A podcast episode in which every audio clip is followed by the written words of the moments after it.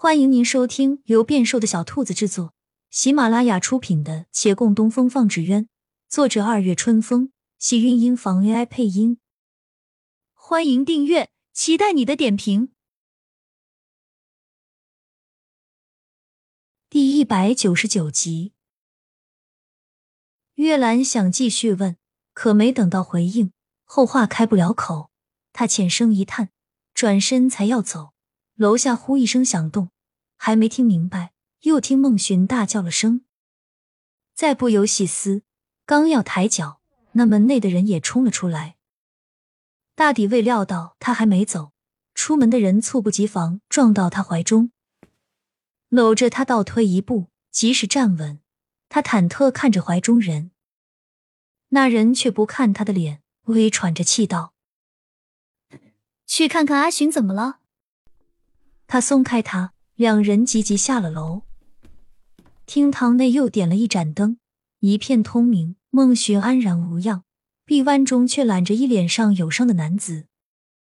骆长青看其细眉凤眼，十分眼熟，思量须臾，惊道：“阿寻，这是上次来找你的那位在城东戏园子唱戏的公子，他怎么了？”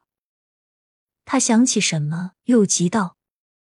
你恢复男子装扮，怕是要被他认出来了。他不会是来找你麻烦的吧？话还未落，那凤眼公子虚弱的笑了笑：“我不是来找麻烦的，我其实那天回去后就反应过来，你们是在诓我了。我当时在气头上，后来想一想，也就明白，情之一事岂能强求？”几人松了口气。孟寻将他扶在椅上坐下，对他道：“你能这样想就最好了。”我也听顾掌柜说，你已有意中人了，恭喜了。来人听此话，眼中却露出些悲切。三人争了争，他这份情愫，定是比旁人辛苦许多。莫不是他那意中人顶不住流言蜚语，已弃他而去了？月兰托起他的手，稍稍一拉衣袖，看那胳膊上道道血痕。你还是先看一下大夫吧。都是皮外伤，不打紧。我既然闯到了你们这里，我求你们帮帮我，行吗？三人没有立时回应。帮你什么呢？教训那负心人。就算那人欠收拾，哪怕是点到县令头上，也轮不到他们来插手啊。而这凤眼公子支吾片刻，竟当真道：“我要状告本县县令，你们能不能帮我？”几人险些从椅上摔下来。月兰皱着眉思量须臾，小心翼翼问：“总不该李大人是这负心人吧？”这一回真有人从椅子上摔下，孟寻扶着腰，唉声叹气的爬起来，朝那公子一拍桌子：“你把话说清楚！”凤眼公子被吓了一跳，定定神，方道：“我身上的伤是被县令夫人打的。”啊！真跟李大人有关系啊！公子眼中愤恨尽显。我莫离虽为戏子，好在我那贺郎不弃，他待我不薄。我二人想永结连理，可婚事总是不成。为何不成？华教会被人挡，喜堂会被人砸，住处会被人堵，在维远县就没我二人容身之处，更没有共拜天地的机会。那你们干嘛不离开维远县啊？离开，也不会有太大差别。